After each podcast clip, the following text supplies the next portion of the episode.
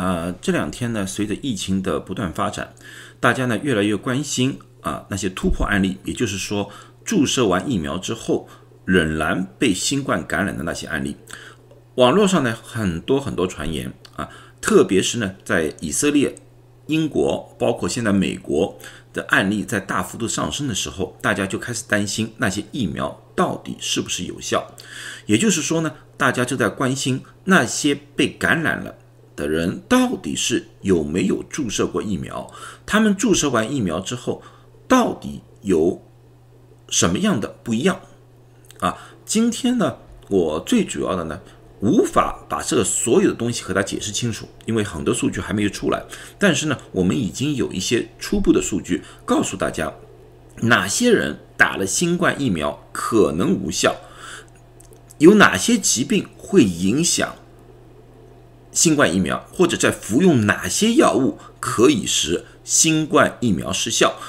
如果说您或者说你的家人里面有这一类的话，应该要找自己的医生去谈一谈。关于突破案例，不管是以色列也好，英国也好，美国也好，都没有进行任何隐瞒，这个数据都是公开的。不但如此，以色列还把他们的突破案例进行了临床的研究。这个临床的研究。他们在七月七号在《Clinical Microbiology Infection》杂志上发表了啊，这篇就是他们发表的原文。这篇文章的研究的时间是从一月十八号到四月二十号。那么大家也看到了，这个研究报告里面对于 Delta 变异基本上是没有的啊，这个点我们希望注意。也许不久的将来，以色列会发另外一篇文章，把这次 Delta 的变异对我们的影响。列举出来，但是这篇里面还是没有啊。它里面一共发现了一百五十二例突破案例，这些突破案例的平均年龄是七十一岁，最年轻的我记得是二十二岁啊。但是大部分的都是年长者，所以第一步，他们认为年纪大的人产生抗体的能力相对来说是比较弱一点。那么他们把突破案例按照基础疾病来划分，他们发现高血压的。人群里面突破案例最多，达百分之七十一，糖尿病百分之四十八，肥胖百分之三十二，肾病啊百分之三十二，心力衰竭就是种心脏病是百分之二十七，癌症是百分之二十四，肝病是百分之五，免疫能力低下是百分之四十。但是大家要记住，这个百免疫能力低下。并不是我们传统上所说啊，那个人经常感冒，所以免疫能力低下。这是一种非常特殊的人群，一般是由于病理或者药理而引起的免疫能力低下。病理，举个例子说，艾滋病，它就会造成免疫能力低下；而药理就是服用某些药物可以压制免疫能力。待会我会详细的说。只有百分之四的人是没有基础疾病的。所以，根据这一个来说的话，以色列在当前情况下，他们确实推荐了打第三针，但是这个第三针并不是对大众，他们的第三针最主要是就这对人免疫能力低下的那批人进行第三针的注射，因为其他的基础疾病都可以用其他的药物进行控制或者说改善。只有免疫能力低下的人，由于他们需一定需要接受这一方面的治疗，所以不得不他们觉得需要打第三针。所以呢，大众很多人误会了，以认为所有的人在以色列都需要打第三针。不，他们提出的是这一类患者需要打第三针。免疫能力低下啊，第一种我们要需要看的癌症，癌症的免疫能力低下在。Cancer Cell 这个杂志上，在六月五号也刊登了一篇文章。他们是研究了纽约市的各种癌症患者啊，然后呢，对他们进行疫苗注射之后的观察，一共观察了两百一十三位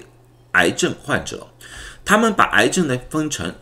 肿瘤性和非肿瘤性啊，然后呢进行各种不同治疗。他们分开来了。肿瘤性呢，就是我们就是看到一个瘤在里面。举个例子，像呃呃肺癌啊。肝癌呀，这种是肿瘤性的；非肿瘤性的呢，一般的情况下，我们像血癌，我们又叫白血病或者淋巴癌，它没有一个肿瘤，但是呢，它影响了人体的体液。这两种癌症呢，他们发现呢，肿瘤性的癌症打了疫苗之后抗体转阳性是百分之九十八，那么呢，基本上和普通大众没有什么区别。但是非肿瘤性的转阳性只有百分之八十五。啊，在接受免疫疗法的，因为现在我们很多人用的免疫疗法，在接受免疫疗法的人里面，百分之七十的是会转阳，但是有百分之三十的患者是无法抗体转阳。所以说，癌症患者本身的风险。并不是很高，但是他们所接受的治疗有可能压抑他们的免疫能力，而造成抗体的转阳率偏低。干细胞移植也是同样，因为干细胞移植是一种移植，他们往往需要用一种免疫系统的压制剂，这种情况下也会造成人体的免疫能力低下。荷尔蒙疗法，荷尔蒙疗法像乳腺癌啊、卵巢癌，有一些患者是需要用荷尔蒙疗法。现在发现荷尔蒙疗法对这个抗体的产生、疫苗抗体产生没有影响啊，没有影响。这个就是癌症患者和新冠疫苗之间我们现在所呃所具有的一些数据。那么，另外一种免疫功能的问题，举个例子说，像那个呃。风湿性关节炎或者叫类风湿性关节炎，这些人呢是由于人体自身的免疫系统一种混乱，主动的去攻击了人体的关节，而造成了一种关节炎。这些人的治疗方法呢，长期以来都是压制人体的免疫功能，达到一个安全的程度。安全的程度就是说，他还可以。啊，正常的有一些免疫功能，但这个免疫功能比普通人呢要下降了很多。这种东西呢，往往要用一种药叫 methotrexate 啊，这种药物呢就是调节或者说压制人体的免疫功能的啊。然后呢，他们把新冠疫苗注射住这类病人，他们发现，如果说这个类风湿关节炎的患者如果没再使用免疫系统压制药物的话，百分之九十的人。抗体是为转阳，和普通大众的抗体量差不多啊。但是如果使用了那个免疫系统的压制剂的患者，转阳率只有百分之六十二点二啊。这个和刚才癌症患者差不多，有百分之七十转阳，这是百分之六十二点二转阳啊。而且呢，他们还做了 T 细胞，也就是免疫细胞的观察，发现使用了 methotrexate 这种药物之后。T 细胞免疫细胞的免疫反应也大大的减弱了。那么，到底哪一些属于免疫性的疾病，或者说哪一些疾病，他们可能会使用免疫系统压制药呢？啊，经常常见的我们叫做银屑病，就是 cirrhosis，还有狼疮，刚才我说过了，类风湿关节炎，啊，克罗恩病啊，Crohn disease 就是一种炎症性的肠病啊，还有这种。多发性的硬硬发症啊，我把器官移植打个括弧在里面，因为器官移植本身并不是免疫系统的疾病，但是由于外界的器官移植到一个人的体内，这个体内或多或少会有一些的排斥，所以这些患者需要长时期的服用这些免疫压制剂啊。免疫压制剂呢，我把一些给列举了出来啊，我不一。读了，因为如果说您或者您的家人有这些疾病需要服药的话，你们一看也就看懂了啊。针对这些患者，也是有一些研究，想看一看到底有什么方法去补救的嘛？啊，这在《New England Journal of Medicine》在六月二十三号的时候有一篇文章，这篇文章呢是专门是对器官移植患者进行的研究，他们一共。用了一百零一位器官移植患者，七十八位是肾移植，十二位是肝移植，八位是心肺的移植，三位是胰脏的移植。他们用的疫苗统一都是辉瑞疫苗，第一针和第二针是相隔了大概是一个月左右啊，第三针和第二针的间隔时间是六十一天，那么就是两个月，所以从头到尾一个注射过程是三个月的时间。他们发现啊，因为总的是一百零一嘛，这个大家看到。整个里面两针以后，这是第一针之前，第一针之前是完全没有抗体的。第二针非常少的人啊，大概是五六个人产生了抗体。打第三针以后啊，大概有四十多一点的人有了抗体啊。还有五十九位产生不了抗体，因为他们心肺移植患者用了呃免疫系统的压制剂，